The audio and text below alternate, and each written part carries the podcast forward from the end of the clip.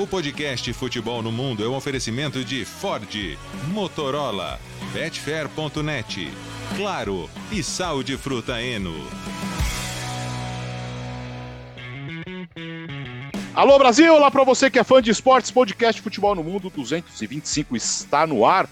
Semana de decisões, mas o final de semana foi agitado também. A semana teremos Liga Europa e Conference. Aliás, sexta-feira que vem estaremos juntos ao vivo. Não teremos episódio na quinta, porque sexta-feira estaremos ao vivo com a sua participação no chat do YouTube para falar muito de semifinais do, do, que vai vir aí de Champions League Europa e Conference. Então, a sua participação sexta-feira que vem, 11 horas da manhã, ao vivo no YouTube e, e, no Facebook da ESPN. Na sequência, você vai ouvir no seu tocador também. Leonardo Bertozzi, e aí, Léo? Tudo bem, Alex? Grande abraço aí para você, pro Gustavo, pro Biratã. Vamos para mais uma semaninha. Tô ansioso aí pelo novo episódio de sexta pra gente poder estar tá todo mundo junto, menos o Gustavo, né? O Gustavo não vai pegar um avião em Madrid e vir conosco. Mas é tudo duro. bem, ele participa de lá e aí o Jean Odd senta pra gente ficar com o estúdio bonitão lá, completinho. Então, sexta, com, com, pra dar o serviço aí, qual que é o horário? 11 horas. 11 horas da manhã, pra gente falar muito de semifinais definidas na Conference, na Europa League, na Champions League. Tudo prontinho aí pro fã do esporte. Sexta-feira é feriado, né? É, então não então. vamos judiar muito do fã de esportes, faz acordar cedo para participar do programa. Então 11 horas. Melhor assim. Gustavo Hoffman, e aí? Tudo, tudo bem, companheiros? Ó, então é o seguinte, eu vou pegar o avião para São Paulo no início de julho, férias, mas a primeira semana de agosto eu trabalho no Brasil. Hum. Então nós já, já marca um outro podcast aí, Alex, de início de temporada, fazer aquela prévia bacana de temporada lá no estúdio web, e aí com a minha presença física, em loco, tá bom? Para a primeira semana de agosto. Combinado? Já marca aí. Pode ser, pode ser.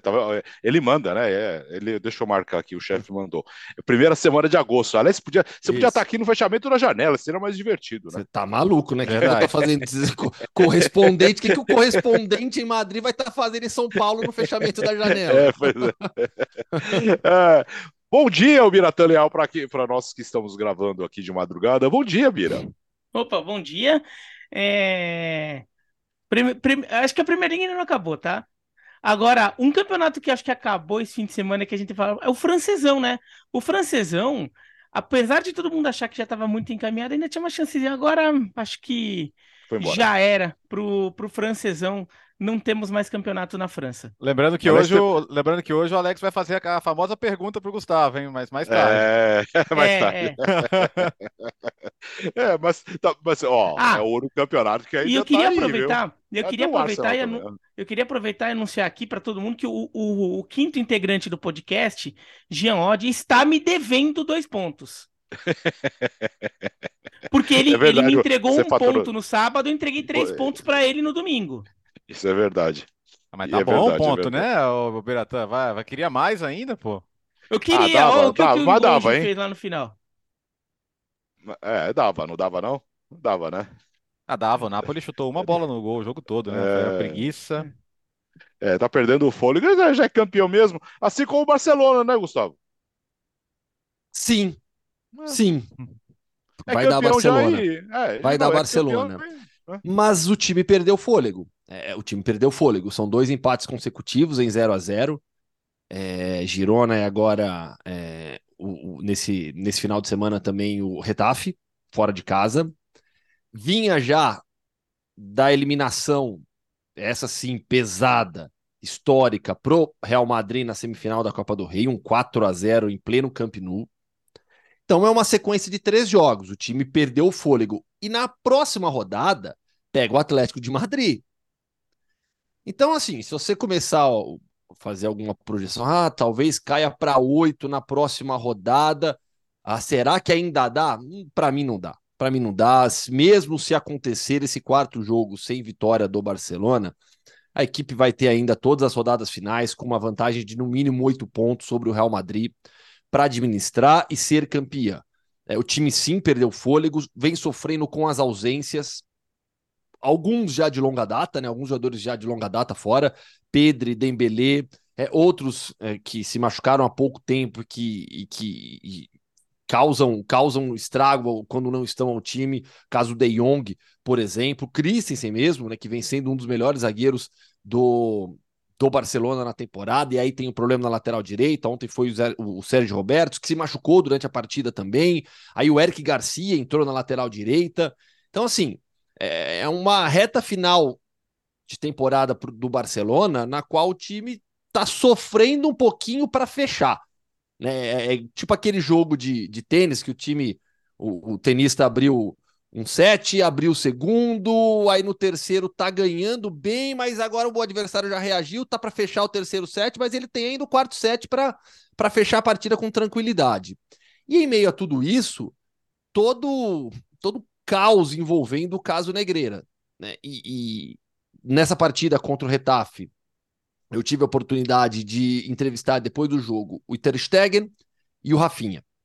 E para os dois eu perguntei sobre a questão externa, o quanto essas últimas semanas, com o aumento da polêmica, quanto isso tem pesado sobre os resultados esportivos. O Ter Stegen disse que não, que isso não, não, não, afeta, claro que os jogadores sabem. O Rafinha seguiu mais ou menos a mesma linha, mas é, falando até que, que, que eles procuram nem saber muito o que está acontecendo. Claro que a notícia chega, as informações chegam também, mas que o Xavi insiste muito em é, focar no futebol, só no time e deixar esses problemas de lado para a diretoria. E a diretoria se posicionou. No caso, o João Laporta, hoje, segunda-feira, falou sobre o caso em uma conferência é, no Barcelona para os sócios e aberta para a imprensa também, aberta a perguntas. E pegou pesado contra o Real Madrid. Né? Ele, ele, ele afirma que o Barcelona pode ser vítima de tudo isso é, de toda essa história, de que jamais houve irregularidade, que, que jamais houve compra de arbitragem, e, e afirmou ainda que lhe causa muita estranheza ver um clube, no caso o Real Madrid, que sempre, se palavras do Laporta, que sempre foi ajudado pela arbitragem, é, que era o clube da ditadura, é, estar se posicionando também contra o Barcelona. Já para passar a bola para os companheiros. O, o, a impressão que eu tenho do que o Laporta está fazendo é e ele insiste muito nessas palavras, estão querendo derrubar o Barcelona. É, há um complô internacional gigantesco contra o Barcelona. Eu acho que tudo que o Laporta disse hoje pouco responde às dúvidas maiores. Uhum. É, é ele falou muito mais para a sua torcida e ele insiste muito no o barcelonismo precisa estar unido, o barcelonismo precisa estar junto agora porque há uma campanha difamatória contra o Barcelona porque o conflito de interesses sobre tudo que aconteceu é evidente. Em relação a isso, ele não, não se posicionou. É... Disse que muita coisa vai ser respondida em juízo, e aí, nesse caso, acho que não tem muito o que fazer mesmo, tem que esperar todo, todo o julgamento, mas é, ele, ele colocou ainda mais fogo nessa história aqui na Espanha, porque certamente virá alguma resposta do Real Madrid. E, e eu o madridismo vai exigir isso do Florentino Pérez, depois de tudo que o Laporta disse. E eu insisto, eu acho que o Laporta está criando um cenário de todos contra nós. Não vejo dessa maneira com todos os indícios que existem. É, quando você não consegue dar uma explicação concreta para algo, isso aí de ir para o contra-ataque é mais velho que andar para frente, né? É, ele foi fazer uma coletiva hoje, Alex, para dizer o que o torcedor dele quer ouvir, né? O, o, o torcedor que muitas vezes tem pouco senso crítico, acha que é, ser torcedor é defender o clube em qualquer situação. Tem boa parte da massa de torcedores, não só do Barcelona, de qualquer clube, que acha que se seu clube está envolvido numa polêmica, eu estou do lado dele e ponto. E boa parte dos sócios do Barcelona compraram esse discurso. Então, assim, se, o, se o meu presidente está falando que o nosso clube é vítima de perseguição e tudo isso, e, e, eu vou acreditar e vou comprar o discurso. E muitos compram esse discurso. Isso me parece muito claro. Então, isso aí já, mas, tá, mas durante muitos anos os, os, os, os chefes da arbitragem eram ex-sócios ou ex-dirigentes do Real Madrid. Ele chegou a falar isso, né? Como o Gustavo disse. Ah, todo mundo sabe qual é o clube que sempre foi beneficiado, qual era o clube do regime. Ok, isso aí numa mesa de bar é engraçadíssimo discutir. É, agora, qual, que é a resposta prática sobre as acusações que são feitas ao Barcelona, que são sérias, as acusações da, da Fiscalia, né, da Procuradoria, são de que o Barcelona tinha um contrato com a empresa do, do, do, do presidente da comissão, do vice-presidente da comissão de arbitragem, para obter vantagens uh, esportivas. Né? É, embora a, o, o, relatório da, da agência tributária, que ele mesmo citou, diga, olha, não há pela documentação prova de corrupção esportiva. É, ele, ele pegou esse recorte e ignorou que o mesmo relatório dizia, ó, mas tem um monte de saque em espécie aqui que não está explicado, uh, sabe? É, uh, todas as transações são muito suspeitas, é muito suspeito que o Barcelona fosse o único cliente da empresa dele. Uh, aí ele me apareceu com, ah, mas tá vendo aqui, ó, a gente procurou os relatórios, de fato existem os relatórios, tá? De 2014 a 2018, relatórios de, de arbitragem, de jogos, gravações CDs, uns desenhos bonitinhos. Ok, meu amigo, mas é, foram pagos mais de 7 milhões de euros. É uma coisa que é totalmente fora de, de, de, até de lógica de mercado, né? Esse tipo de serviço. E você, ele insistiu que foram, foi em 18 menos. anos, né? É. Falou, não, foram 18 anos, não pode tirar isso do contexto assim, também. É, é, e, e ele fala nada, pouco né? do conflito de interesses, né, Bertozzi? O conflito de interesses é evidente nessa história. Não, e, ele, e ele admitiu que ele, ele herdou a, o contrato, o contrato, é, é, quando ele assumiu a presidência pela primeira vez, ele herdou o contrato. O contrato permaneceu depois da saída dele, para os presidentes que vieram depois. Vale lembrar que ele não é julgado porque até a saída dele, uh, o, o crime em questão não existia. Não quer dizer que ele não tenha cometido, no mínimo, uma infração ética ali, por assim dizer, mas ele, não é investigado por nenhum crime porque o crime não existia. Mas não muda o fato de que ele herdou o contrato, ele aumentou o contrato, ele aumentou os valores do contrato. E uma outra coisa que ninguém soube explicar ainda, nem ele e nem as diretorias passadas, é por que, que em 2018, quando ele deixou de ser o vice-presidente da comissão de arbitragem, o contrato acabou. E isso nunca foi explicado. Não é que é, ou, ou, ou todo mundo aqui é bobo e acredita em coincidências. Né? Então, assim, ele está falando para as bases, as bases compraram o discurso. Né? Hoje o, o, sócio do Barcelona está adorando essa situação de somos os perseguidos. O, a torcida do Getafe, o Gustavo estava lá, né? Recebeu com gritos de corrupção, com, com provocação e tal. E para o torcedor do Barcelona, ah, olha como todo mundo nos odeia, olha como somos enormes. Isso aí é, isso aí é, isso aí é papo de torcedor, né? Mas quem tem senso crítico não pode comprar isso. E funciona, viu? E funciona. Nesse mundo atual, principalmente, né? Fala, Bira. É, o, por exemplo, o que o Bertozzi falou, né? O, coisas que, é, que causam é, estranheza e não estão explicadas. Tá, então tem o tal, do, o tal dos relatórios. Daí você vai bater com o valor, fica com. É, obviamente, o valor é totalmente desproporcional a, ao trabalho que esse serviço dá para fazer. Né, a, a quantidade de mão de obra, de tempo de trabalho, o nível de especialização que é necessário para esse tipo de trabalho, o que dá uma impressão de superfaturamento, você é, é, cria um caminho ali para criar valores irreais para é, por algum interesse a, a, partir daí. É óbvio que, que existe conflito de interesse. Quando Laporta, assim, é, é, quando eu vi que o Laporta foi recorrer à ligação do Real Madrid com o Franco, falei, meu Deus do céu. Porque assim, é, e eu não tô aqui querendo defender o Franco e o Real Madrid, porque eu nunca vou querer defender o Franco, entendeu? É, uhum. É, o Real Madrid tem momentos que, que merece defender, tem momentos que não merece, óbvio. Mas eu não querer, querer ficar aqui defendendo o Franco, óbvio que não. Mas é, é, é, muito querer forçar a barra, né? Da, da narrativa, você jogar lá pro, pros anos 60 e, e daí você fala, quem é que sempre isso? Quem é que sempre aquilo? Né? E você não tá trazendo nada de concreto. Nem que fosse, nem que fosse para falar, ah, porque no ano tal, o Real Madrid. Não, você joga para um, pra um negócio é, que virou imaginário popular. Né? Uhum. É, e assim, convenhamos, time grande, e, e, isso inclui o Barcelona, óbvio, e claro, o Real Madrid. Time grande em geral, em qualquer lugar do mundo, em qualquer lugar do mundo, tem, sempre tem boa conexão com Cartola, sempre tem, tem um histórico positivo de arbitragens. Entendeu? Então, se você quiser jogar isso pro, pro Real Madrid, você joga à vontade, e no final das contas, muita gente vai te dar razão se quiser fazer um, um levantamento sobre quem. Mas isso acontece com o Barcelona também, entendeu? O Atlético de Madrid contra Real e contra Barcelona vai ter saldo negativo, mas o Atlético de Madrid contra os outros times da Espanha também vai ter saldo positivo. Por quê? Porque isso sempre acontece com o time grande, caramba. Né? Então. É, parece um, uma coisa realmente de querer jogar para todo lado, pega uma tese extremamente popular, né, uma tese extremamente popular que, sobretudo entre os barcelonistas, porque o torcedor do Barcelona e a cidade de Barcelona e a Catalunha sofreram muito durante o franquismo. Então tem ótimos, é, ótimos não, é, os motivos são péssimos, infelizmente, né, mas tem motivos muito fortes, né? Tem motivos muito fortes para rejeitarem tudo que aconteceu naquela época, e daí você joga, você joga assim pro. Você joga o Real Madrid no meio é, da história, e você realmente tá mudando de assunto assim ah, mas e o franquismo? Sabe? E todo mundo tá falando ali do, do caso Negreira, você não tem resposta nenhuma. É, mas e o franquismo? Sabe? Parece aquele meme que às vezes aparece na rede social, assim, do, do, cara de vermelho ali aparecendo, né? Entendeu? Parece que o Barcelona fez isso. Que o Laporta fez isso de fato.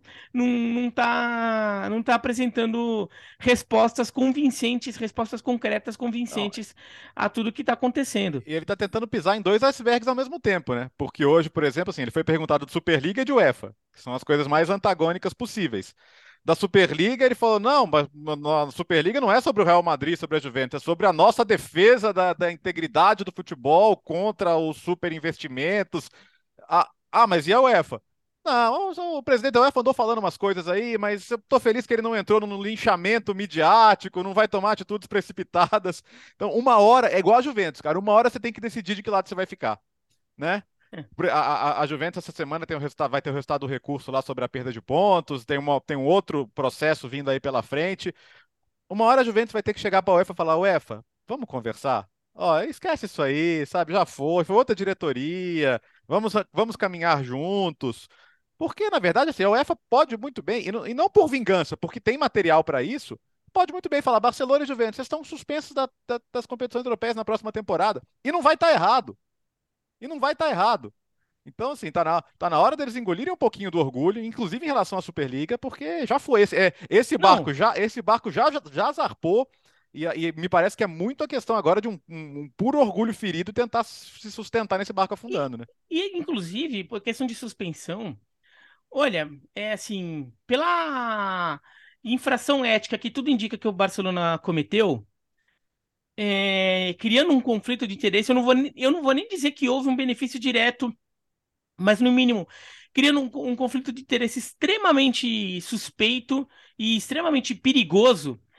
É, muito clube já foi punido de é, assim, em menos tempo de investigação já foi punido é, de forma muito pesada e o Barcelona é capaz de escapar só com multa uhum. de tudo isso e multa e eventualmente suspensão de algumas figuras e algumas figuras que já estão até fora do, do Barcelona ah, o Sandro Rossell vai ficar suspenso, o, o, Bar, o, o Bartomeu vai ficar suspenso do, do futebol. Bom, já acho que lá dentro do Barcelona ninguém vai querer dar espaço para os dois novamente.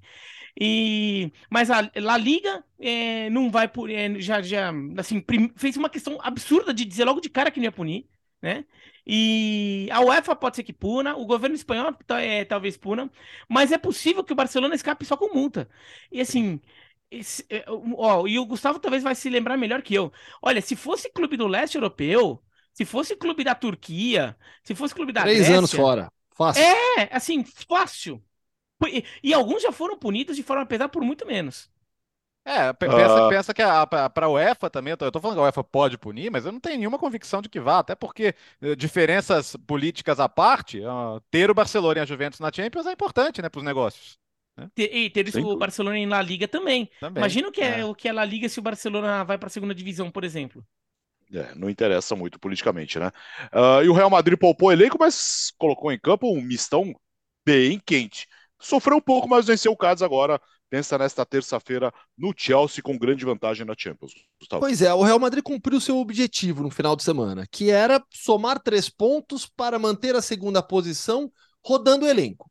O objetivo era esse poupar o elenco, de olho no jogo contra o Chelsea nesta terça-feira, mas era bem importante somar três pontos, porque a perspectiva era de vitória do Atlético de Madrid, como se confirmou diante do Almeria jogando em casa. Se o Real Madrid perdesse o jogo, o Atlético vencesse, o, Atlético seria o novo segundo colocado. Então, para evitar barulho, para tudo ficar tranquilo ainda na temporada, Real Madrid venceu, Carlo Ancelotti conseguiu poupar o elenco, o Vinícius nem jogou, por exemplo.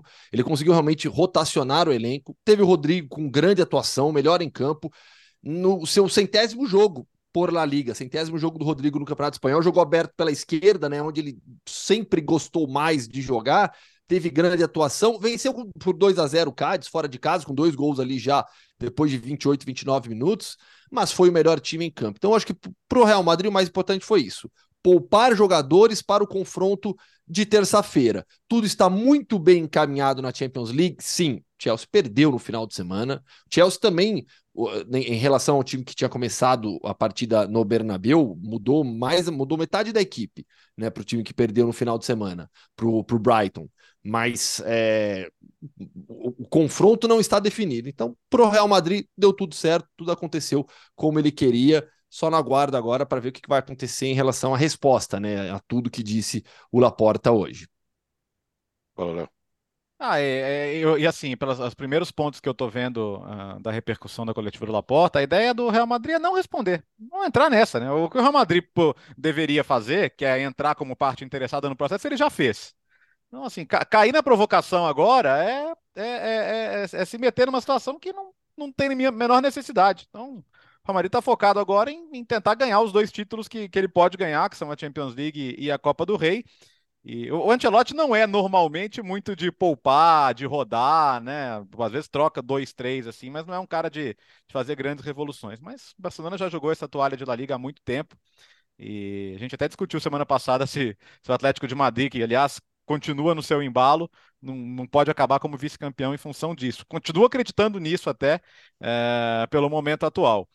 E só porque a gente não falou, só, só, porque passou batido, porque a gente entrou no tema Superliga, no tema Laporta e caso Negreira, cara, o, o, a história do Chave de campo seco, ah. tá, não estamos acostumados a jogar no sol.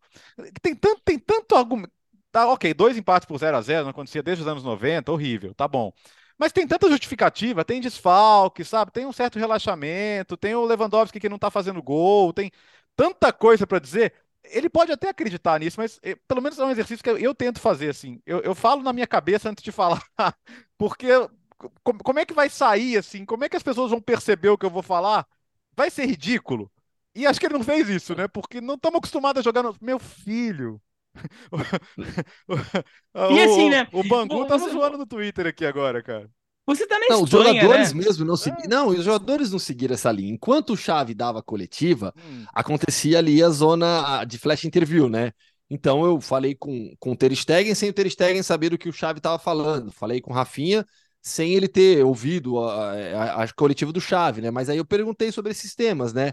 E meio que eles, não, realmente, é, o, o gramado estava mais seco, estava calor e estava mesmo tava calor. Ó, ó, eu falo pra vocês aqui, tava calor pra caramba lá em Retafe. Lugar seco, mais seco, meu. Vocês não têm noção. E o não, jogo foi pra caramba quatro... não é tão quente. Mas tem aí do lado, pô. Não, não, calma, é. calma, calma. Quatro, era, o jogo foi às 4h15 da tarde. Então, sim, tava calor, tava seco, etc e tal. Mas assim, não é justificativa. Tanto é que o Ter Stegen e o Rafinha, na, na entrevista pra gente, pra, pra ESPN, eles falaram, não, realmente, tava ruim e tal, mas não é justificativo. O Rafinha falou assim: a gente já sabia que eles iam deixar o gramado seco. Uhum. Tipo, eles já, tavam, já estavam preparados para isso. Então, não dá, né? Também não foi a primeira vez, né? Também tem não. isso, né? Ah, então. Fala, Vira. Não, e, depois, e, e o gramado do Retafe estava na medição correta, uhum. né, da, de, de La Liga. Fizeram, foram verificar lá depois da, das reclamações, estava tudo certinho. Dentro do limite. É, não, e o. É, você tá na Espanha, caramba. A Espanha faz sol. É, é, assim, é, é, que eu tô falando de brincadeira, tá, gente? Não, uhum. O pessoal do, do Correspondentes primeiro, não fiquem ofendidos. Mas se o clube londrino, se o clube londrino falar, eu não estou acostumado a jogar uhum. com tanto sol batendo na minha cabeça, eu vou até entender. Eu tô com a camisa do West Ham aqui, inclusive, tá? Mas falar, eu tô com, vai bater tanto sol na minha cabeça, eu vou entender, porque lá tá sempre nublado, né? Mesmo em jogo diurno. Mas na Espanha faz sol. Olha, e na Espanha é seco, viu? Na Espanha, aí no sim, o meio da é. Espanha, é. Retafe, Pô, Retafe é região, Retafe é coladinho em Madrid, né? Região metropolitana é. de Madrid. É seco, é, é muito é. seco. É. Não, o Biratã, eu, eu, eu, fiz uma matéria faz pouco tempo, é... aquela do pré-clássico pré lá, né, de Madrid e Barcelona. Né? E aí eu fui pesquisar cidades com mais dias de sol na Europa para ver para ver as capitais, né? E as capitais com mais dias de sol por ano na Europa são Madrid, Roma e Atenas, né? Mesmo nível ali de, de dias, mesma média mais ou menos. E, e, a Espanha, tipo, no top 20 de cidades, tem tipo 15 cidades. E Barcelona tá à frente de Madrid. Barcelona tem mais dias de sol do que Madrid. É, é que como é Barcelona litoral, Barcelona é, pelo menos é mais úmido. Lógico, né? Madrid lógico. tá bem no meio do, da Espanha, então fica mais seco. Mas, ah, mas não dá. É, é assim, o, o, Barcelona, eu não vou nem falar que ele tem que estar. Eu sei que o Barcelona está preparado para jogar com esse tipo de, de clima. Não é que o Barcelona teve que, sei lá, jogar na altitude. Do nada, do nada, marcaram um Barcelona e The Strongest em La Liga, em La Paz. E daí o Barcelona, daí, daí eu vou entender. Daí o Barcelona não sabe o que fazer né? É, a gente viu o técnico português que veio aqui trabalhar no Brasil, quando o time dele foi jogar Libertadores na altitude, é, teve problema, porque não entende direito como funciona, como se monta um time para jogar com altitude, não está acostumado com isso. É, não é o caso do Barcelona jogando no, no, no, clima seco. Então, assim, aí também é aquela coisa assim, no, no, final das contas, o Barcelona não vive um bom momento em campo, a gente falou muito do fora de campo, mas em campo não vive um bom momento, são três jogos seguidos sem fazer gols, e, e sem criar muito, né? Esse empate contra o Retafe foi um 0x0 foi justo. Foi, foi, e o jogo com o Girona foi no Camp Nou, pô, de noite, é, no, no, campo deles. É. Pô, e entendeu? o Barcelona tá com dificuldade de criar chances. E o Barcelona, ele já fez muito isso na temporada, né? Acho que ele é o líder de vitórias por 1x0 na temporada europeia. Ele, pelo Sim. menos, ele era. Recordi... Recordista na história de La Liga já, de uma temporada. É. Então, quando o time é, faz uma campanha com muita vitória de 1 a 0 é inevitável que em algum momento você não consiga manter esse equilíbrio tão li no limite, assim, de sempre fazer um golzinho e não sofrer nenhum. Ou você começa a empatar mais por um a um, ou você começa a ter 0 a 0 na sua campanha. Porque assim, você não vai conseguir manter aquilo o tempo todo. Tá acontecendo com o Barcelona, vai ser campeão, e vai ser campeão com todos, com todos os méritos ali, não tem, não tem discussão.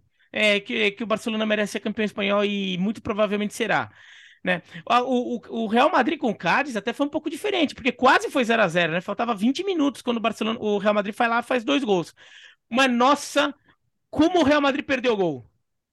Foi um negócio, foi um negócio assustador, assim, a quantidade de gol, assim, gol feito. O Benzema debaixo do gol chutava na trave, né? A bola desviava no goleiro, desviava em sei lá quem. A bola não queria entrar até que daí o Nacho Fernandes, até no, no, numa jogada meio despretensiosa até, numa jogada lá no, no, na frente da área, assim, não parecia tão problema. Ele chega e chuta a bola entra no canto, né? O Real Madrid criando várias jogadas, armando o cara de, na pequena área, tudo, e a bola não entrava. Daí um chute de fora da área, a bola entra, e daí o Asensio depois faz um belo gol pro 2 a 0 Mas o Real Madrid perdeu muito gol ali, correu um risco de, de sair com um empate nesse jogo contra o Cádiz. E, e daí a gente pensa, né? Ganhou sem o Vinícius Júnior, mas será que com o Vinícius Júnior não seria aquela diferença, não só na, na, na, própria finalização que ele faz, mas em criar uma chance um pouquinho melhor para ser um gol mais imperdível do que eram? Então, assim, você vê que faz, pode estar tá fazendo diferença, sim. O Gustavo e o Valência, hein? Não sai da zona de rebaixamento e perdeu para o Sevilha na rodada. Ah, não apenas não sai, como vai se complicando cada vez mais e tá difícil. Vamos lá, perdeu para o Sevilha por 2 a 0. O Valência hoje é um clube em, assim, uma, em combustão interna. É, a, a, torcida odeia a direção. É, a direção escolheu um treinador que tem história no clube, mas que não tinha o preparo suficiente para ser um comandante em La Liga de um clube grande como é o Valência, no caso Barra. O elenco é bom o suficiente para se manter em La Liga, mas não há paz, não há equilíbrio para os jogadores trabalharem.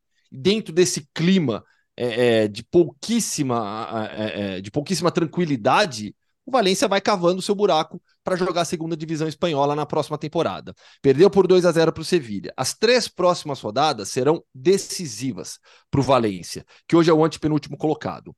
Na próxima, no próximo domingo, dia 23, joga com o Elche fora de casa. Lanterna do campeonato, tem que ganhar. Depois, tem rodada no meio de semana. Então, na próxima semana, tem jogo final de, final de semana, meio de semana e no outro final de semana. Então, o Valência pega o Elche fora de casa. Depois, na quinta-feira, recebe o Valladolid, que está pouco acima na tabela.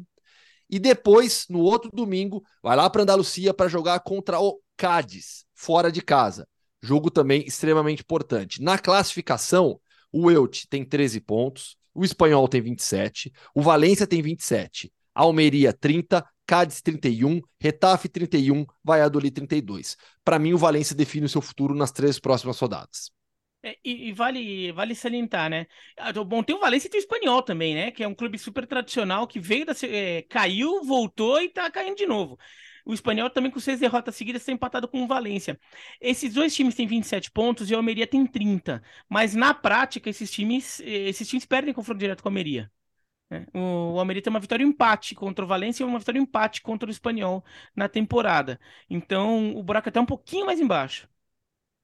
Uh, vamos para a Inglaterra agora. Mais um empate do Arsenal, mais uma vez vencendo por 2 a 0 tomou o empate contra o Liverpool e dessa vez contra o West Ham. E a diferença caiu para quatro pontos. E o Arsenal tem um jogo a mais, Léo.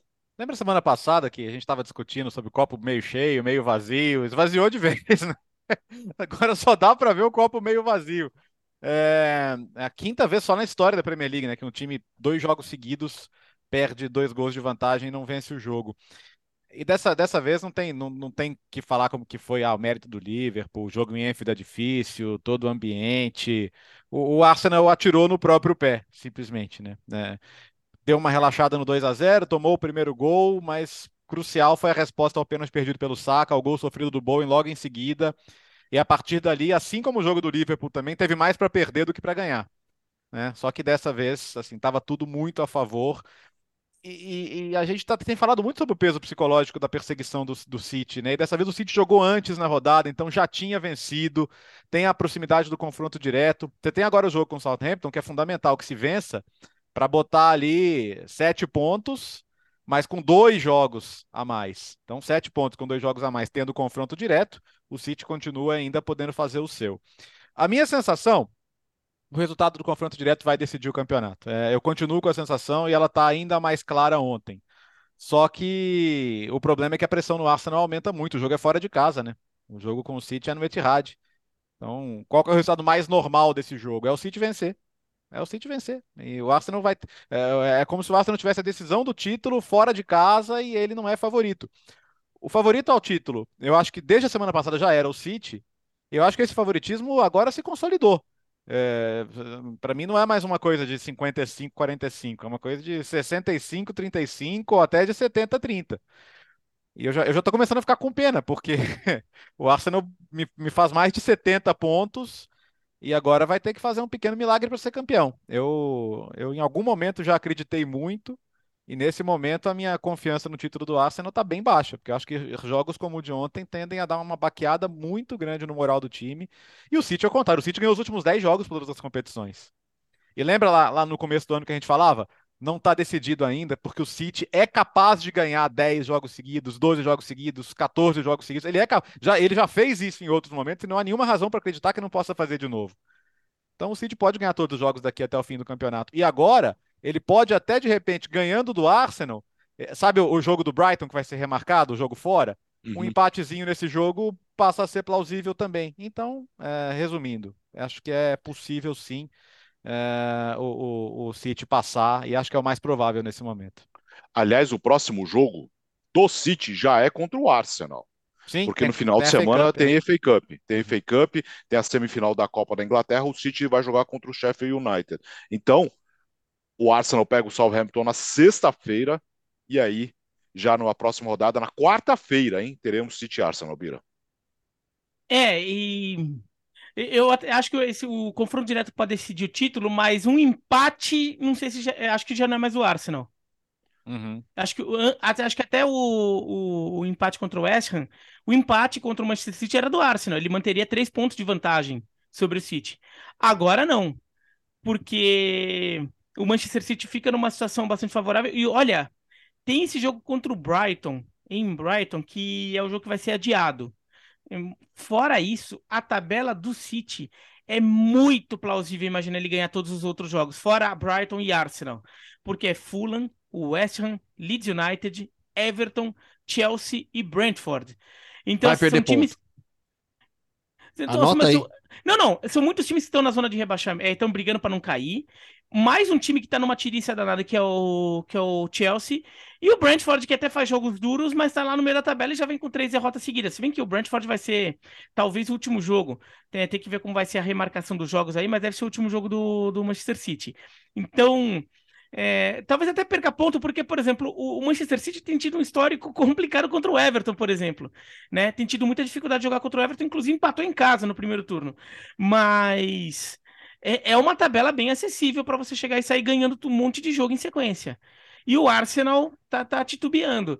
É, seria uma pena pela campanha do Arsenal se ela terminasse é, com um vice-campeonato dessa forma, parecendo que o time é, não aguentou a pressão, né? Mas esse jogo, de novo, né? Foi um jogo que estava na mão e o Arsenal deixou o adversário renascer por partida. É, não só no pênalti perdido pelo Saka, o, o, o, o, pênalti do gol, do primeiro gol do West Ham, foi um pênalti que surge de uma jogada totalmente estúpida. É um erro de saída de bola que depois vira um pênalti estúpido. Né? Então, é, era um lance perfeitamente evitável, é, dava para controlar, seguir controlando mais o jogo, eventualmente aproveitar alguma oportunidade, fazer um 3 a 0 e o jogo morria. Né? E o Everton deixa o West Ham voltar, a torcida tá ali quente é, e acabou ajudando a empurrar o West Ham. E agora o Arsenal vai ter que aguentar. Vai ter que fazer uma preparação muito especial para esse jogo contra o City. Muito especial. Vai ter que ser um jogo diferente. É, é final. É final. É. Eu tô, tô, tô, plenamente de acordo com vocês em relação assim. É a é final. a final que o Arsenal joga pelo empate, tá? Não, mas aí tem. Não, se não, não, mas aí então, já não sei também. É.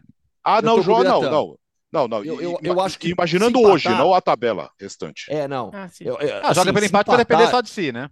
Exatamente. Isso, é, matematicamente, é. matematicamente, mas pelo, pelo momento, enfim, é, assim, o vencedor desse jogo vai ser campeão inglês. É, nisso eu estou plenamente de acordo com vocês. É, é, é a final da Premier League. É, o City não vai ganhar todos os jogos. Os times que lutam na parte de baixo da tabela, nessa reta final, é, roubam pontos de equipes mais fortes, porque é o desespero, é a pressão em outro sentido no caso deles. Então, é, eu acho extremamente improvável que o City ganhe todos os seus jogos. Então veremos ainda City e Arsenal perderem pontos. Nenhum dos dois é, é vai, vai ter campanha 100% até o final da Premier League. Acho isso muito, muito improvável. Então é uma final. E é uma final se antes, é, é, até duas semanas atrás, vai, eu ainda colocava o Arsenal como favorito nessa briga pelo título da Premier League, agora virou. Agora virou por essa situação que o Bertozzi colocou já. O jogo é, o jogo é em Manchester. É. A, a, o normal desse jogo, a probabilidade maior é a vitória do City. É a vitória do City. E o momento já é superior do City. Só que o City também vai avançar na Champions. O City vai eliminar o Bayern. E aí vai ter, muito provavelmente, dois jogos semifinais pesadíssimos contra o Real Madrid. Pesadíssimos. Então acho que tem esse contexto a mais para a gente colocar nessa tabela do Manchester City. Agora, então, eu, assim, eu, acho, eu acho, por exemplo, que, que no, no final de semana contra o Sheffield United, eu acho que o City vai poupar jogadores. Ah, semifinal de FA Cup.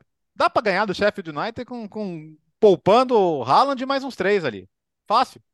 Fácil, fácil. Então, e o Arsenal tem jogo que contra o Southampton vale três pontos. E o Arsenal só joga a Premier League, vai colocar todo mundo. Então eu acho que o, o, o City, é, de maneira meio paradoxal, né? Porque é o City que está na maratona de jogos, eu acho que o City pode ter os seus principais jogadores mais descansados nesse jogo da, da semana que vem. O problema todo do Arsenal, com todo respeito, né? Vencer por 2 a 0 as duas vezes, você, ele, o Arsenal ajudou a alimentar é, aqueles que falam que 2 a 0 é um placar Não, não, sabe o que é curioso, Alex? Os dois, não, mas olha só como, é, como pior é, que é, é, é alimenta mas, isso, Alex, né? olha, assim, é, é, lidar com a pressão.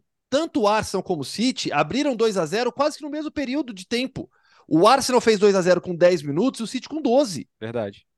Só que o City conseguiu lidar melhor com essa situação, jogando em casa, é diferente, o Arsenal jogando fora, tudo bem. Mas assim, os dois tiveram o mesmo início de jogo. O City no sábado e o Arsenal no domingo, né? É, situação é, Arsenal... também de pressão maior sobre o Arsenal Agora, nesse caso. Também, é, e, e, e, e, o Arsenal duas vezes, né, para piorar. Ele tem uma questão que daí tem a ver com a Champions League, mas se não fosse, acho que seria justo uma, uma consideração. Uma, o Arsenal eventualmente é, querer conversar para pensar nisso, né? Que né, nas duas rodadas o Arsenal jogou depois. Né? É. Então tem aquela coisa do Manchester City botar pressão. Eu não acho que tem que ficar colocando todos os jogos no mesmo horário tão cedo. Acho que você bota isso mais na, na realmente nas últimas rodadas do campeonato. Acho que ainda tá naquela fase que dá pra fazer jogo, mas se reveza um pouco, né? Agora a questão Sim. é como o Manchester City joga Champions, então eles preferem fazer o eles os times que estão em Champions jogam no sábado. É, então é por isso que tá acontecendo daí o, o Arsenal nos dois casos é, entra em campo vendo o resultado do City Verdade, você já sabe o resultado do adversário, mas ao mesmo tempo isso te bota uma pressão diferente. O, o, Bira, o Aston Villa venceu o Newcastle por 3 a 0 é, Vaga em competições europeias é uma realidade nesse momento para o Villa, né? Não, é muito realidade, né? O Aston Villa, ele tá, está a três, ponto, a três pontos do Tottenham e neste momento ele já está com, com a posição da, da Conference, né? Então, é claro que tem o Brighton com, e o, com dois jogos a menos. O Liverpool também, né? O Liverpool com dois a menos, se ganhar, empataria em pontos com o Aston Villa. E o, o Liverpool é, ficaria com o melhor saldo de gols. E tem o Brighton a um ponto com dois jogos a menos. Então, assim, é, a gente. E o Brighton ainda não teve aquele jogo contra o City adiado, né? Então, um dos jogos não é contra o City ainda. É, a gente imagina que o Brighton, neste momento, ainda dá para considerar virtualmente o sexto colocado do campeonato neste momento. Mas a pegada do Aston Villa é, é muito forte e o Aston Villa venceu com muita autoridade o Newcastle. O, o, Newcastle tem a melhor defesa da Premier League. E o Aston Villa vai lá e mete 3 a 0 atropela com muita tranquilidade, sim, com muita naturalidade. É, o, o, o Naemeri é, pegou a mão nesse time e, e de fato está fazendo muita diferença. O, o, e assim, não é só o Brighton, o Liverpool, é o Tottenham. O Tottenham que, que, que vem numa, só ganhou um, um, dos últimos quatro jogos. O Tottenham que perde em casa do Bournemouth, como perdeu agora, né? Se mata para buscar o empate, ele consegue empate, daí começa a pressionar em busca da virada, toma o terceiro gol. É, o Tottenham tá um time muitíssimo pouco confiável. Enquanto o Aston Villa vem atropelando e o Tottenham não tem jogo a menos. São três pontos de diferença, são três pontos mesmo. É, o, Tottenham só tem uma vantagem no saldo de gols. É, o Aston Villa muito bem é, nessa sequência e sei não, viu? Capaz de, de acabar realmente levando, o que seria muito de, interessante, porque é um time, um time diferente, que faz tempo que não, não tem, não aparece nesse tipo de posição. Rodada 36, Aston Villa e Tottenham. É. Em Birmingham. É verdade, verdade. Ah, o Tottenham tá à deriva, né? A verdade é essa. O, o Conte, o Conte, ainda no domingo. pulou do barco, deixou, deixou o assistente lá, o Stellini, mas, cara, perder do jeito que foi pro Bournemouth, bizarro. O Aston Villa não ganhava cinco jogos seguidos da Premier League desde 98. Né? Estamos falando aqui de 25 anos. Então não é pouca coisa, não. E o Oli Watkins que está em ritmos de Haaland, né? De, desde, desde a volta da Copa do Mundo são 12 gols, 3 assistências, ou seja, participação em 15 gols em Copa do Mundo, em, é, em Premier League. É, Copa do Mundo não. Mas. É, calma, calma. Mas tá incrível, né? Tá incrível o que ele tá fazendo e é muito mérito do Unai. É, essa briga é porque o Newcastle tem jogo a menos ainda, né? Mas, de certa forma, dá para dizer que foi uma vitória em confronto direto. E não é fácil fazer 3 a 0 no Newcastle, né? Não é. É um time sólido, é um time que tem uma defesa forte. Para você fazer 3 a 0 no Newcastle, você tem que fazer um grande jogo. Então, foi o grande jogo do Aston Villa, né? mesmo no meio de uma sequência muito boa.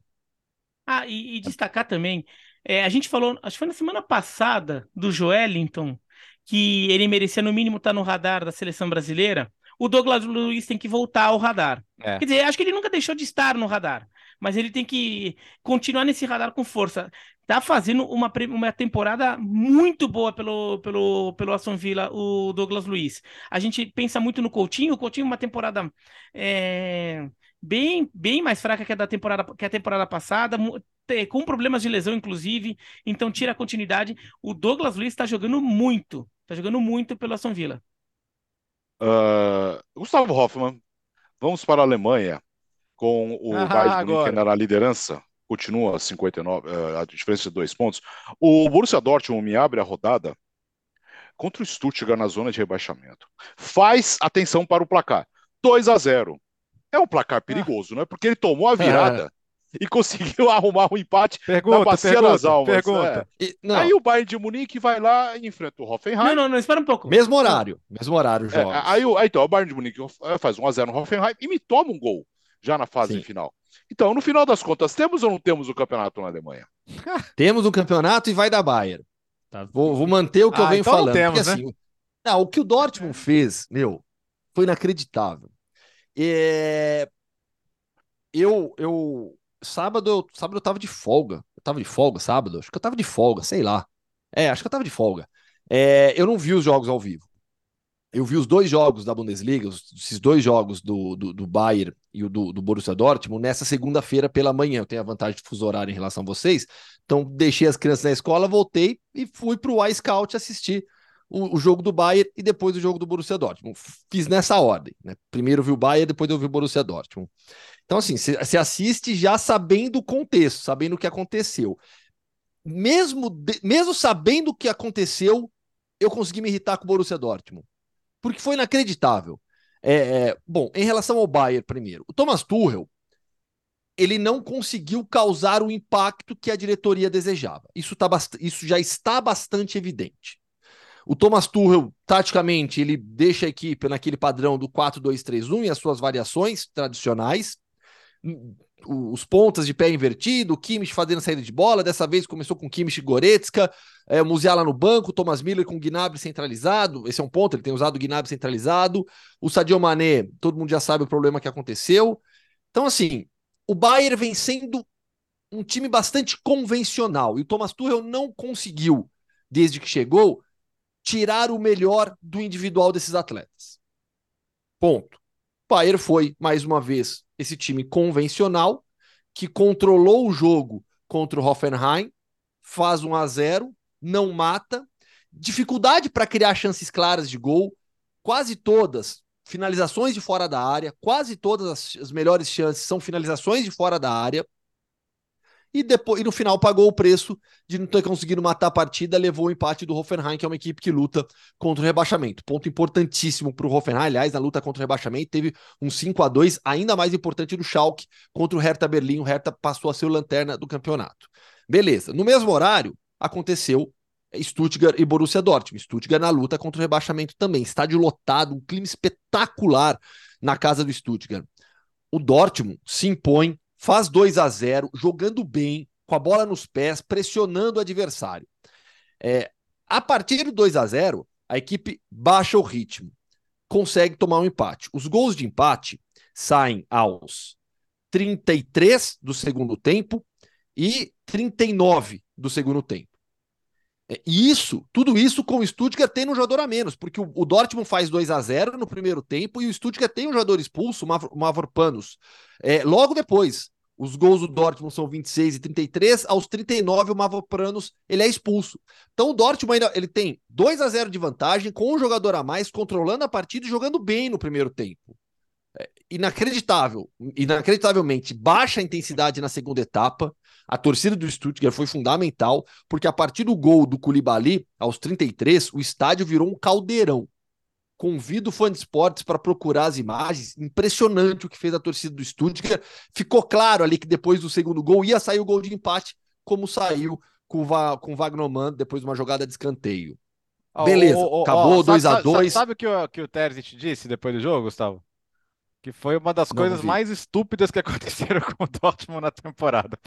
Pode não, contar. E, e, e, a reação dele, porque assim, 2 a 2 é. acabou, pronto, desastre já pro Dortmund, tomou um empate. Conseguiu o terceiro gol aos 47 do segundo tempo com o Giovanni Reina. Um vacilo da defesa do Stuttgart, bola na, na, na grande área, o Reina consegue fazer o 3 a 2 Vibra todo mundo, toma um empate no 52 segundo minuto. O, o, árbitro deu seis de acréscimo, já tinha passado dos seis, entrou no sétimo minuto, uma ligação longa pelo lado direito, bola na grande área do Borussia Dortmund, falha da defesa, gol do, do Stuttgart. A festa foi incrível. E aí, na hora, Bertozzi, a, a transmissão foi pro Terzic. Mostra ele com a mão na cabeça, é, assim, então. tipo, não é possível. Não é possível. Então, assim, o, o, que o Dortmund conseguiu fazer nesse final de semana, e eles sabiam, nesse momento, quando eles fazem o terceiro gol, eles sabiam do, do empate do Bayern, né, com, com o Hoffenheim. Então era para assumir a liderança. Inacreditável. Foi inacreditável a postura do Borussia Dortmund nesse jogo. É, e destacar também a, a briga né, é, pela Champions League, né? Porque o União Berlim empatou em casa com o Hoffenheim, que, com, com o Bochum, que é um time que também está lá embaixo na tabela.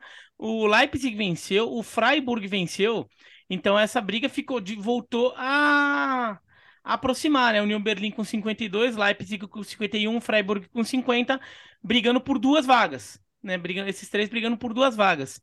Então, é uma briga que ainda vai longe. Né, em determinado momento parecia que o Freiburg ia se enrolar, porque estava perdendo do Werder Bremen, mas conseguiu a vitória. É, então, e, e União Berlim tava, chegou, também chegou a estar vencendo e tomou o empate do, do Bochum em casa, né? Em Berlim. Então, é, essa disputa ainda vai ficar muito interessante é, na Bundesliga. E lá embaixo, que você falou que o, o Schalke, esse empate do Stuttgart foi muito, foi, foi muito importante, porque o Stuttgart saiu da zona de rebaixamento. Ao final da rodada, ele fica na zona de repescagem. Né? Se ele perdesse o jogo, ele seria o vice-lanterna. Ficaria atrás do Schalke. E o Schalke finalmente sairia, porque o Schalke estava lá embaixo, depois vendo aquela arrancada, arrancada, arrancada. Daí quando fala, ah, é só mais o próximo, se vencer o próximo jogo, sai da zona de rebaixamento. Daí o Schalke voltou a se afundar, né? Agora vence, é, ainda assim não saiu, mas o Schalke vem numa toada mais interessante, né? O Hertha que parece que vai se afundar mesmo. Uh, vamos para a Itália agora, com Napoli empatando contra o Verona, o Milan empatou contra o Bolonha, os dois times de olho uh, nas quartas de final nesse confronto que o Milan tem vantagem na terça-feira. O jogo será em Nápoles, né, Léo? E a Inter perdeu, cara. Lembra que a gente falou da Inter de duas Não, do Inter é, eu já perdeu pro Monza. Terceira derrota seguida em casa da Inter sem fazer gol, coisa histórica, negativamente histórica, nunca tinha acontecido. E a Inter tá fora da zona de Champions ainda. Então, é, é, é uma coisa meio óbvia que eu vou dizer, mas se a Inter foi eliminada pelo Benfica, o Simone Inzaghi vai cair. Até porque a, a circunstância que isso aconteceria seria ah, realmente impressionante. Então, o, é a Champions está segurando ele, né? Tá segurando. Aí tá falando, bah, não posso mudar o técnico agora, podendo estar numa semifinal de Champions League, mas é só por isso mesmo, porque a campanha na Série A é bizarra. A, a, a verdade é que a Champions foi uma distração para os três times essa semana, né? O Napoli poupou jogadores, o Milan poupou jogadores, Uh, o, o, o, Milan também está dando esse all-in, mas você vê, o Milan, mesmo com time reserva, contra um bom Bolonha, porque o Thiago Mota faz um dos melhores trabalhos da temporada, não por acaso é cotado na própria Inter, conseguiu ainda arrumar um pontinho fora, né? Ficar ali dentro da zona de Champions League. O, o Milan tá, tá navegando, tá navegando e tem a sensação de que vai conseguir ainda ficar entre os quatro primeiros. Mas, mas a Inter não sei. O, o Napoli tá só, já viu a linha de chegada, sabe que vai cruzar a linha de chegada, então tá agora uh, preservando as suas energias contra o Verona, assim, o Verona teria que se esforçar muito para tomar um gol, porque o Napoli não pareceu ter se esforçado muito para fazer, né? Mesmo com o Kvaratskhelia entrando no segundo tempo, o Napoli estava uma rotação abaixo ainda, como já o Osimhen. Isso, é, isso, isso, isso, isso. Com ele voltando no segundo tempo, é, não conseguiu fazer o golzinho e. Parece que ele também, né? Porque começou no banco sim, de reservas. E, mas não conseguiu fazer o gol. E, mas para o Napoli não é um grande problema. O Napoli sabe o tamanho que tem esse confronto da Champions League.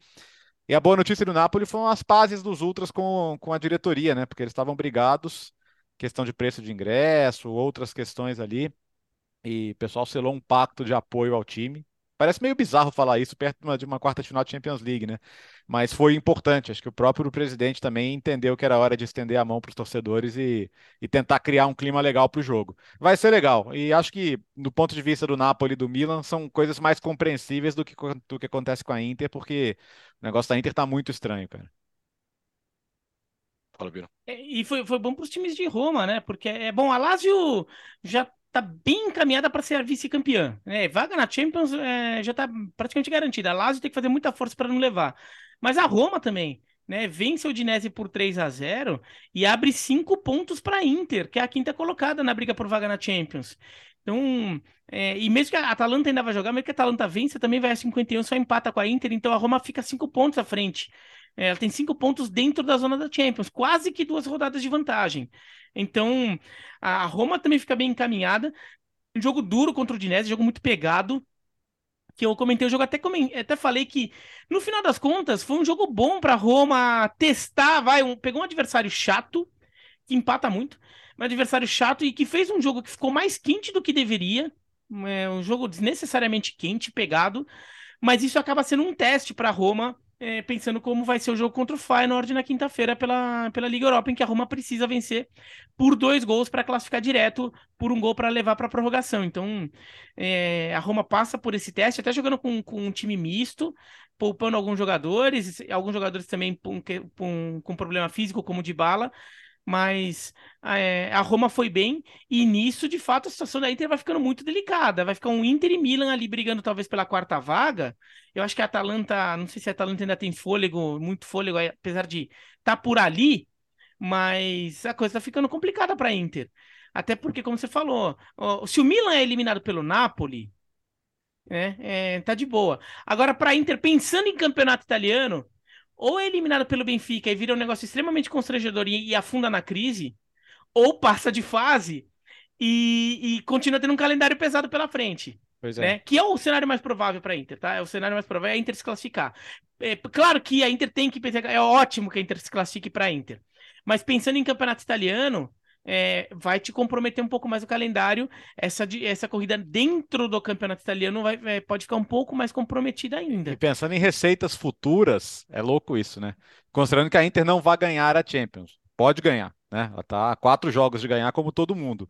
Mas é, é melhor não estar na semifinal e estar na próxima Champions do que estar na semifinal e não estar na próxima Champions, pensando do ponto de vista puramente do negócio. Financeiro. De, de, financeiro, de sustentar, o, sustentar um elenco. Uh, o redimensionamento da Inter sem Champions na próxima temporada vai ser grande, inclusive no técnico que o time pode pagar. Né? É, que, vamos lembrar Vem ser feliz na Conference. Inter, Liverpool, quem mais? Nem dá pra falar mais do Chelsea, que eu tinha nem pra isso tá mais. Ah, já, não, a, a, Juventus, tá longe a Juventus perdeu pro oh, Sassuolo, então ó, a realidade de Conference pra Juventus ainda, é, ainda tá lá, hein? Então, tá, ó, Inter ou Juventus da Série A? Aí da Bundesliga a gente pega o Leverkusen. Da é. Premier League a gente pega o Liverpool. De La Liga, pô, Atlético, Atlético Bilbao, jogando Conference, sabe? Aí, ó, Pô, vai ser a maior conference da história. Vai ser a maior conference em três anos de história. Então. É, só que assim, né, os caras criam a conference para dar uma oportunidade para os é. times da Noruega, é. times da República Vai lá, chega o Liverpool. No time, sei lá, o que nem aparece Liverpool e Inter de Milão ali. Bom, a, na Champions, nós vamos falar muito na Champions na, na sexta-feira, ao vivo. Uh, a decisão, então, a partir de terça-feira, Chelsea, Real Madrid, Napoli, Milan. Na quarta-feira, Bayern de Munique, Manchester City, Inter e Benfica. Sexta-feira, ao vivo, 11 horas da manhã, para falar das quartas de final dos três torneios. E agora vamos para onde, Gustavo? Áustria. Ah, para essa camisa que você está usando aí, né? Para quem nos acompanha no YouTube, camisa do Red Bull Salzburg, presente do André Ramalho, hoje jogador do PSV Eindhoven. É, foi o nosso sócio do futebol no mundo durante muitos anos. André parceiro. É, parceiraço, né, Léo? Opa, é de muito tempo, sim, já bastante rodado, acostumado a, a, a, grandes jogos, nessa passagem, como o Gustavo lembrou, da Bundesliga. Vamos ouvir então como está o, o futebol austríaco. Posso soltar a vinheta? Pode. Então vamos lá. Vamos para a Áustria, terra de belas estações de esqui, muito frio e bom futebol. Mundo Hoffman! Bora para Bundesliga, Bundesliga lá também, Bundesliga austríaca. É, o Deca campeonato do Red Bull Salzburg está correndo perigo. É, a equipe teve uma temporada muito sólida, sempre foi a grande favorita, mas perdeu força nessa reta final, enquanto o Sturm Graz, que não é campeão austríaco desde 2011, chegou. Nesse, o Campeonato Austríaco são 12 times da primeira divisão. Então, depois de turno e retorno, 22 rodadas, a gente vai para a fase final. Aí se divide os seis primeiros colocados e os últimos e os outros seis lutando pelo título, lutando contra o rebaixamento, mais 10 rodadas, mais turno e retorno. Então, são 32 rodadas no total do Campeonato Austríaco. É, qual que é o ponto bizarro aqui do Campeonato Austríaco? Eles dividem pela metade os pontos. Então, hum. quem tinha ponto quebrado tirou para baixo, mas em caso de empate se recupera esse meio ponto. Então o Red Bull Salzburg, nessa disputa com o Sturm Graz, tem esse meio ponto de vantagem que não aparece na tabela se eles terminarem empatados. Hoje, o campeonato tem, após 25 rodadas, 32 pontos para o Red Bull Salzburg, 30 para o Sturm Graz, que nesse final de semana fez 2 a 0 no Austria Klagenfurt fora de casa, enquanto o Red Bull Salzburg empatou em 0 a 0 com o Lask Linz. Detalhe, teremos mais dois jogos entre Sturm Graz e Red Bull Salzburg. Na próxima rodada, o jogo em Graz, ou seja, o Sturm Graz joga em casa para assumir a liderança do campeonato austríaco, e aí no retorno dessa fase final tem o jogo em Salzburg, ainda campeonato austríaco surpreendentemente bastante emocionante nessa reta final. Curiosidade sobre o Sturm Graz. Muita gente é, conhece o Sturm Graz por conta do Arnold Schwarzenegger. Né? O Arnold Schwarzenegger, é o Exterminador do Futuro, Conan, ex-governador da Califórnia, é, ele nasceu em uma cidade, tá? uma vila, na verdade, bem ao lado de Graz. E ele cresceu na cidade de Graz e começou a praticar alterofilismo lá, inclusive utilizando também é, é, é as instalações esportivas do Sturm. A cidade, em homenagem ao seu mais nobre é, cidadão, é, o homenageou com dando o nome dele ao novo estádio que foi construído ali no, na segunda parte da década de 90, era o Arnold Schwarzenegger Stadium. Só que aí o que, que aconteceu? Em 2005 houve aquela aquele momento bastante polêmico em relação à, execução do Stanley Tuke Williams, norte-americano, que houve vários pedidos de clemência por ele, porque ele tinha se regenerado no corredor da morte, tinha se tornado um, um ativista contra a violência, mas o Schwarzenegger se negou a dar clemência ao Stanley Tuke Williams. E aí, em Graz, surgiu um debate sobre a utilização do nome do Schwarzenegger no estádio, porque entendias que já não, já não era uma homenagem devida que, que aconteceu? O Schwarzenegger se antecipou a todo esse debate e retirou a autorização do nome dele no estádio. Aí o estádio mudou de nome, hoje tem name rights, hoje é o nome de uma seguradora lá da Áustria. Então, apenas uma curiosidade a mais sobre o Sturm Graz, que está na luta pelo título com o Red Bull Salzburg. Eu curti o Sturm Graz, que se não me engano, ele estava no FIFA 99, que tinha os times da Champions, né? Ele era o, o campeão austríaco naquela época, faz tempo. Faz tempo. Tem três títulos. É, é, é 99, faz sentido. É 99, porque eles ganharam em 2010, 11. E aí foram dois títulos no final da década de 90. Eu acho que é 97, 98, 98, 99, alguma coisa assim. É isso, é, é 98, 99. No, 97, 98, 98, 99 e depois 2010, 2011. E sete vices. E o Alex tem que abrir o microfone dele, senão todo mundo, todo mundo não ouve, apenas ouvir. Desculpe tenta, a balbuciando palavras. É, desculpe a nossa falha. Eu tô, não tô acostumado com o microfone ainda. É, vambora, vambora. Vamos. Vambora que eu tenho que buscar as crianças na escola. Sexta-feira, Brasil. Sexta-feira, 11 horas da manhã, estaremos ao vivo no YouTube, no Facebook da ESPN. E logo na sequência você vai ouvir no seu tocador favorito o podcast Futebol no Mundo, excepcionalmente sexta-feira, no feriado para falar das quartas de final da Champions, Liga Europa e Conference e analisar as semifinais que vem aí. Então, sexta-feira, encontro marcado, 11 horas da manhã, ao vivo, todos nós estaremos no nosso lindo estúdio web da ESPN. Valeu, Léo, boa semana. Valeu, turma, até sexta então. Tchau, Gustavo.